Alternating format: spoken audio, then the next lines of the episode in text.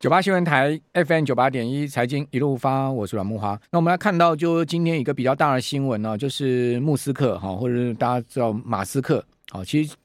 因为他的英文应该是 Musk 啊，呃，但一般都翻成马斯克了哈，就伊隆马斯克，好，就是特斯拉的创办人、现行 CEO 啊。他最新的消息是什么呢？啊，他在推特上面说啊，啊，他暗示了，他没有直直白讲，暗示说啊，股市跟虚拟货币啊崩跌之后啊。接下来会轮到谁啊？啊，他暗示是轮到美国的房地产市场哈。那大家知道，美国房地产市场如果一旦崩溃的话，那真的是它影响性绝对不亚于啊，甚至超过股市跟呃债市的崩溃啊。因为美国老百姓啊，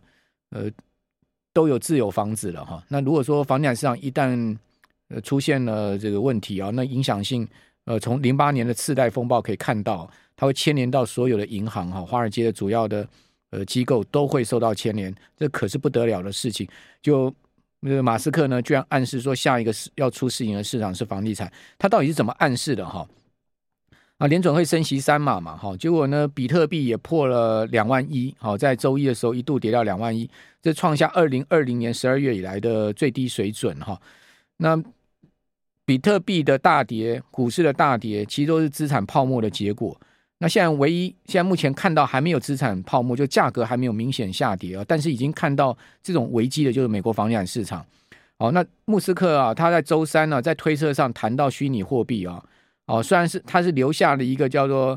呃 “Cyber Night”，好，就是虚拟货币之夜这样的一个字了哈，他留下了这样的一个字啊，引发众议，大家都在猜说他这个所所谓的呃这 c y p o n i g h t 到底是什么意思？哦，不仅如此啊，哈。莫斯科也回应那个狗狗币联合创办人 Bill Marcus 啊，他的一个迷因啊，他一个迷因图啊，这个迷因图是什么样的图呢？就是说这个图上有一个死神呐，啊，大家都知道美国那个死神的那个样子哈。他说呢，这个死神让股市跟虚拟货币见血之后，结果现在死神在敲什么门啊？他在敲美国房地产市场的门啊。这个就是狗狗币的联合创办人那个 Bill Marcus 啊，他。在推特上所留下的一个迷因，如果各位要去看他那个迷因，你上推特啊，你去搜寻 Bill Marcus 啊，你可以看到这个图片哈。好，那那那穆斯克呢，就在他的这个迷因下面哈，留下一个英文单字叫 “true”，真的是这样子，因为我认同就对了。啊，就认同这个 Bill Marcus 的说法哈，就是说呢，呃，市场正在敲这个死神正在敲房产市场的这个大门，换言之呢，从敲股市大门到敲虚拟货币大门，现在在敲美国房地产市场大门。哦，那他当然没有讲说美国房市会崩盘哈，但是呢，这个迷因哈，他下面留下了这个英文单字 “true” 哈，就是已经告诉你他的想法是这样子哈。那美国房地产市场是不是真的会出问题啊？还是说这个马斯克啊在转移焦点？为什么说他转移焦点哈？因为马斯克呢最近被告，哦，他被什么人告？他被一个叫做 Johnson 的人告。哦，这个 Johnson 的人怎么去告他什么呢？他告他说，呃，他误导投资人去这个买进狗狗币。哦，他指控马斯克啊跟他的特斯拉啊还有 SpaceX 啊进行一个金字塔骗局，哦，说灌水九九狗狗币哦的价格，哦，所以要求呢赔偿两千五百八十亿美金哈，哦，那这个新闻现在也曝光出来，而且还蛮大条了，在。那这个呃，Johnson 呢，他在纽约曼哈顿联邦法庭提出这个告诉，他那告这个马斯克跟他旗下的公司诈欺哦，而且违反联邦跟地方的呃诈骗赌博法规啊、同时呢，呃，他要替哈二零一九年四月到今年哈、蒙受亏损的狗狗币投资人 提出集体诉讼。哦，那这个提告文件说啊啊，狗狗币根本就是一个毫无价值的东西。哦，马斯克却虚伪不实的宣称。哦，它是一个合法投资。那狗狗币并不是货币，也不是股票，更不是证券。哦，它也没有跟价值物品联动。哦，它基本上就是一个骗局。它靠的是什么？它靠的就是更多的傻瓜进去买狗狗币。就换言之，他讲狗狗币就是一个庞氏骗局。好，那呃，提告说呢，要求偿两千五百八十亿美金，而且阻止马斯克跟他的公司推广狗狗币，还要下法令啊，法院下令将狗狗币的交易视同赌博。那狗狗币哈。原本不到零点零一块美金啊，一个狗狗币哈，那到二零二一年呢，在去年曾经涨到多少？涨到零点六八美金，从不到零点零一美金涨到零点六八美金了。哦，当时整个狗狗币的市值高达五亿美金，哦，那现在狗狗币跌到多少？跌回了零点零五美元，哦，所以今年狗狗币的这个价格是大跌了八十一趴，哦，虽然说狗狗币跌八十一趴总比那个 Luna 跌到零好吧？就 Luna 已经完全是归零了哈，哦，所以。呃穆斯克在他的 Twitter 上啊，留下这个 Cypher Nine 这样的一个英文字，或说他去这个呃 Bill Marcus 的这个 Twitter 下面哈，这个迷因下面呢，去留一个 True 啊，是不是在转移这件事的焦点？我认为也有这样的可能性啊。那或者说呢，他真的是看空房地产市场？那美国房地产市场会不会出问题？哈，这是就今天呢，我要跟各位报告的重点哈，就是说我个人其实蛮担心美国房地产市场出问题的，因为。现在目前美股已经非常的疲弱，而且步入熊市哈，再加上呢，呃，这个虚拟货币市场可以讲说是全面崩盘哈，呃，市值损失大概已经超过一兆美金哈，整个我们讲所有虚拟货币的这个大跌哈，从最大比特币到这个以太币哦，这两大前一二大货币这样的暴跌下去哈，整个单是虚拟货币的市值大概已经今年蒸发一兆美金的市值，这非常大的一个蒸发幅度，那股票的市值蒸发更是。这个虚拟货币的不知道多少倍了哈，那再加上债券市场如此严重之走空，那你可以想到就是说呢，呃，后面一定会有一连串的连锁的负面效应出现，因为资金的这个回撤哈，跟呃整个资产的蒸发，它所引发的效应哈，哦，整个所有所有人哈，所有投资人或者所有在金融市场有操作人的这个资产的蒸发，它所引发的这个投未来的这个消费啊、投资各种经济的这个效应会。会是非常深远的哈，那最终当然就会影响到住房哦，影响到房地产市场哈。那现在已经看到这样的状况哈，我们看到几个数据，提供听众朋友参考。第一个是美国房贷利率是急升哦，因为联准会引引导这个基准利率上升啊，所以美国的房贷利率啊已经升到一九八七年来最大的升幅，而且是逼近六趴哦。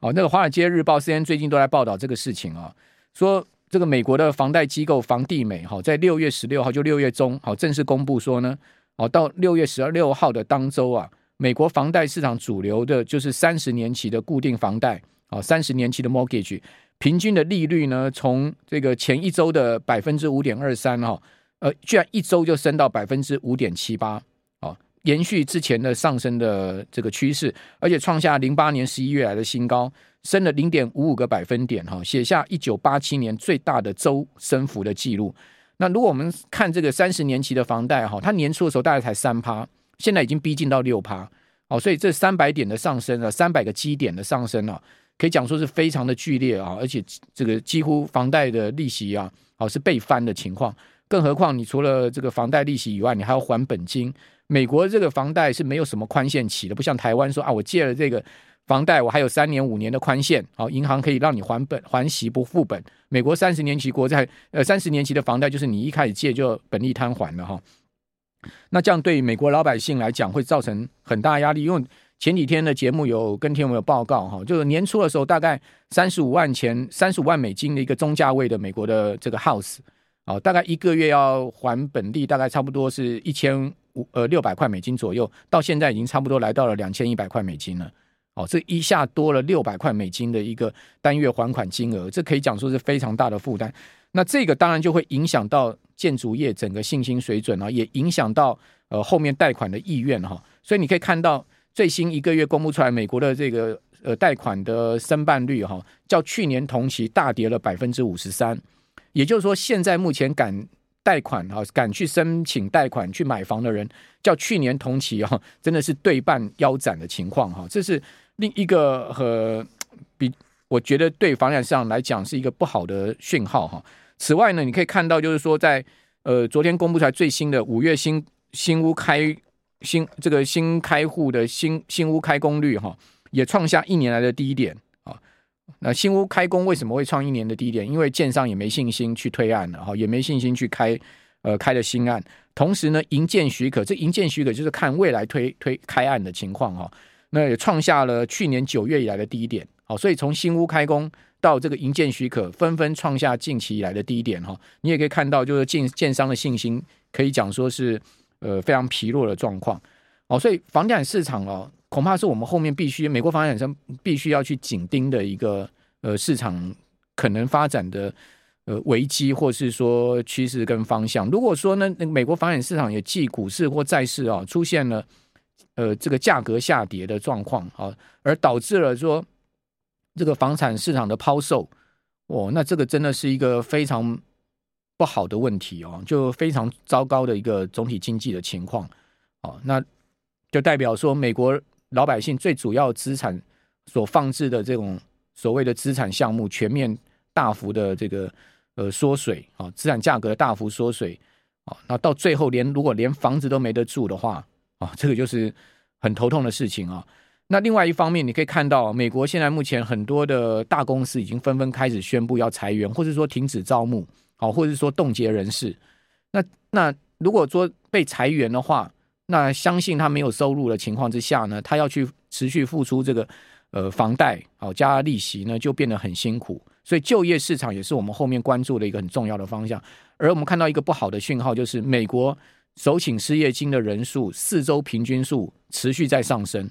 代表什么？代表失业的人，如果以四周平均的情况来看，从今从这个最近这几个月已经升到今年一月的高点，哦，就代表失业的人已经开始越来越明显哈。那当然还不到危机的地步，因为美国现在就业整个情况还相当不错，但难保后面整个就业市场会出现更明显恶化的状况，这也是值得另外一个房地产市场注意的讯号。那另外一方面，除了房地产市场以以外哈，就美国经济的问题啊，这个因为。美国经济问题为什么值得讨论？哈，因为毕竟美国是全世界最大经济体嘛，那它的经济规模，我们若以 GDP 来算是二点二十三兆美金哦，那这个二十三兆美金放在全世界的这个经济规模来讲的话，那是占了四分之一的比重，就是百分之二十五。那如果说美国经济衰退，哦，势必全球被拖下水，再加上欧洲现在有这个欧陆现在有战争，哦，这个乌俄战争的问题哈，以及这个通货膨胀，哦，这个。的问题啊，那欧洲后面看起来经济成长也堪虑，更何况欧洲央行已经停止购债，再加上后面还要再升息，哦，这个也要进行货币紧缩，哦，以及呢，最近欧洲各国的这个国债殖利率的飙升呢，就是说国债价格的大跌，哦，我们谢谢 Lawrence 的斗内，哦，那这个价格的大跌呢，呃，也造成了这个整个国债的一个可能要爆发的危机，就算当当年的所谓的欧债危机。哦，所以欧洲央行在这个礼拜也紧急召开会议，哦，可能要限制欧洲各国做一个有一个新的呃做法或工具，要限制欧洲各国的这个国债的息差。哦，因为德国跟意大利之间现在目前的这个国债息差已经拉得非常大，意大利现在目前的国债殖率已经上到四趴了，哦，上到四趴。那这个息差持续拉大，就代表说呢，市场对意大利的国债的这个呃卖压是非常沉重，而且呢，呃。会不会导致后面意大利整个国债危机？这都很难讲。哦，所以欧洲后面看起来景气也不乐观，好，这个基本面也不乐观，金融市场也没有也不容乐观。那中国大陆呢？虽然说最近鼓励消费，但是各位也可以看到，大陆现在整个状况哈，也并不是说非常的好。哦，虽然说鼓励消费，利率在低档，哦，但是呢，大陆也不可能靠它一个全世界第二大经济有把全世界经济撑出来。虽然它鼓励消费了哈。呃，因为最新一个月我们可以看到，大陆的零售销售数字还是出现明显的衰退，哈，是六趴多，但比前一个月好一点。前一个月的这个零售销售是十衰退十一趴，那是非常可怕的一个零售销售的衰退。那当然，因为上海封控的关系，那上海解封之后呢，零售销售仍然是出现六趴的衰退。好，所以从大陆的状况看起来，经济仍然还是处在低迷的情况之下。好，那日本呢，又强调所谓大宽松，这种所谓日元。呃，大贬的一个格局，因为我也看不懂日银到底在玩什么了哈。那这样子的情势呢，你又看到全世界各大经济体其实呢都有他自己个人各自本身的问题，以及整个宏观面现在目前朝向一个不利的方向发展。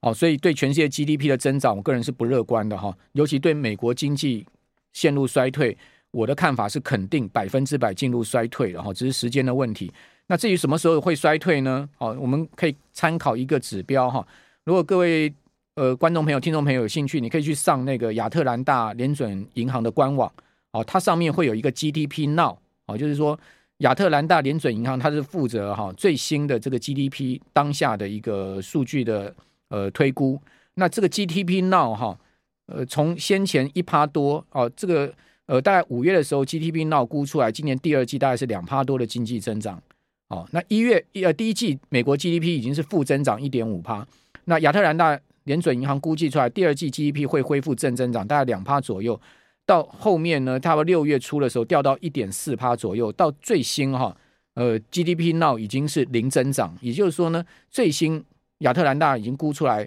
美国第二季 GDP 是不会成长。那如果说在下周或者下下周掉到负成长，我个人也不会意外。换言之呢，今年第一季跟第二季，美国经济就可能会进入到所谓的正式定义上的衰退了。哦，不用等到今年下半年，美国经济就会进入到衰退。那如果说上半年美国 GDP 就连续两季负成长，那我可以跟各位报告，第三季跟第四季绝无正成长可能。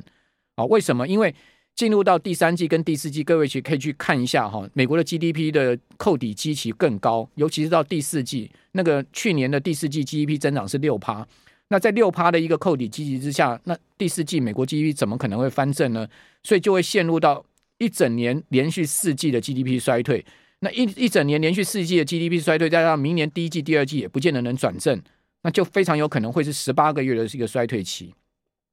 好，那就如同马斯克所讲的啊，美国经济现在已经衰退，而且呢可能会衰退十二到十八个月这样的一个说法。好，所以在 GDP 的一个观察上面也不乐观。哦，就是说在美国经济的增长上面，那那因为美国呢其实也是台湾的重要出口市场了。好，所以对于一些呃。半导体相关的族群啊，可能就要稍微谨慎看待了哦，不然的话，我想，呃，MIC 啊，昨天也不会出那篇报告嘛，哦，这个资策会出的，就是说，二零二四年有可能晶圆会过剩，哦，这个恐恐怕也是，呃，出来一记重拳哈，尤尤其是从资策会 MIC 出来的报告哈，好，那今年晶圆过剩啊，最主要原因是因为消费需求不振，消费需求的收敛了，哦，倒还。另外一方面就是晶圆厂的这个过呃这个持续的这个大大幅的投资，所有的大的半导体公司都不断的要去设晶圆厂啊。最新的消息是，美国跟日本还要在日本设一个两奈米厂，哦，去呃平衡掉所谓的台积电的地缘政治风险嘛。好，最近美国商务部商务部长也讲得非常不客气，好，讲说呢，美国晶片最大的风险就在台湾。好，为什么会讲说台湾是它最大风险呢？当然它。直指的就所谓的地缘政治风险啊，美国太过依赖哦台积电的高阶制程，种种说法哦，那这些呃所谓的反全球化的现象哈，那当然又使得这个各自为政的半导体投资更加剧烈。那投资剧烈之后呢，到最后一定就是产能过剩，如果需求不上来的话，哦，所以你可以看到为什么这两天呢，台积呃这个联发科啦，哦世界先进啦哈，这些成熟制程的股价。相关公司股价跌势那么重，哦，尤其是世界先进，我想所反映出来可能就是这样的情况。那当然，台积电情况可能稍好一点，因为它毕竟高阶制程还有 HPC 车用的支撑，哦，但是呢，中长线看起来，如果说整个半导体的供给会过剩，需求会大幅减缓收敛的情况之下呢，恐怕最后波及到高阶制程的可能性也是有的，哦，尤其是呃，Intel 也要投高阶制程，三星也要投高阶制程。哦，台积电更是不断的在加码高阶制程，那这些重大的资本支出，恐怕也会对这些大半导体厂后面带来一些呃风险哈。所以，我们今天所提的这些观点是给大家参考，就是说现阶段我个人看到了一些因子了哈，这些因子呢就呃会让我个人的在金融上的操作上面变得是相对保守很多哈。那那接下来我要用几张图给各位看一下，做我们今天呃这个半小时的结论哈。那很多人问说，为什么联准会一次要升三码？哦，那我要跟各位报告，其实联准会它最主要升三码哦。那鲍尔也违背他的诺言嘛哈，因为鲍尔先前在三月的议席会议之后说，他只要升，他只他不会考虑升三码，结果他竟然呃这次会议是自打嘴巴哦，但他还自圆其说说呢，他是要先发制人，所以我看到他这个。说法我我个人是觉得蛮可笑的了哈，呃，因为联总会主委呃联总会的主席啊，很少像鲍尔这样子落到这这这这样子难堪的地步。那深山嘛这个张图是之前 FedWatch 上面，就是说在联准会议席会议之前的图，你可以看到市市场的共识定价出来就是三三嘛，达到九十九趴的几率，所以联准会一定会按照市场现在目前的共识出牌。为什么？因为他也没有不按牌理出牌的条件。那到今年底哈，利率会来到三点五的上下，这已经是市场共识。所以说，我们的观众朋友可能要有一个心里有一个定见哈，美国会升到三点五，那台湾后面会怎么样呢？哦，所以现在看到央行九月、十二月持续升息的可能性非常的高哈。只不过说央行有考量到各种经济成长各方面的因素，哦，因为这次央行已经把台湾的 GDP 下降到三点七五了，哦，对经济增长看起来是很保守，而且没有吹出第五波的打炒房，恐怕就是从整体经济成长面来思考哦，再加上台湾今年下半年十一月还有重大的这个选举啊，哦，所以大家就可以考量到这些政治因素都，我想都多少在里面，哦，那但是。美国升到三点五，台湾现在目前的同贴现率已经被美国追平了哈，一点五左右，哦，两个都是一点五。年初的时候，台湾同贴现一点一二五，哦，那我们这次升零点三七五个百分点，连续两次升息，升到了这个一点五。美国呢，现在目前的联邦基金利率非方瑞也是一点五到一点七五之间，所以美国已经快速拉平了这个利差了。哦，那再加上十年期国债，大家去看一下台湾十年期国债。从年初到昨天上升大概五五十六个基点，美国十年期国债从年初到昨天上升了一百八十个基点，哦，所以从十年期国债殖率你可以看到实质利差拉得更大，哦，所以台币后面贬值的压力是如影随形了，我必须要这样讲哈。哦，那另外一方面呢，为什么联准会要大幅升息三码？最主要就根本就是联准会误判情势，你从这张图可以看到哈。联准会的这个联邦基金利率，美国联邦基金的非方瑞是远远落后殖利率曲线。好，我们上面这张图有联邦基金利率在下面最蓝最那个最呃最下面那条就蓝色线，上面有两年期、十年期跟三十年期国债的殖利率的走势。你有没有发现，在上一次升息的过程中，就是叶伦主政期间，好，那这个联邦基金利率呢，它是贴近在这个两年期，应该这样讲，两年期国债殖利率跟联邦基金形成同步的走势。十年期跟三十年期国债殖率形成高档的盘整，但这一次呢，你可以发现它两三者之间出现这么大的背离。好，同时呢，呃，两年期跟十年期跟三十年期国债殖率同步快速的飙升，跟上一次的情况完全不一样。而这个是一个非常不好的讯号。也就是说呢，上一次是控制十年跟三十年期国债殖率在区间内，但这一次完全控制不住。哦，所以在国债市场上面，我们也可以看到哦，这样的现象是值得注意的。好，那今天时间不够，我讲不完了。我们以后再跟各位来做这个报告。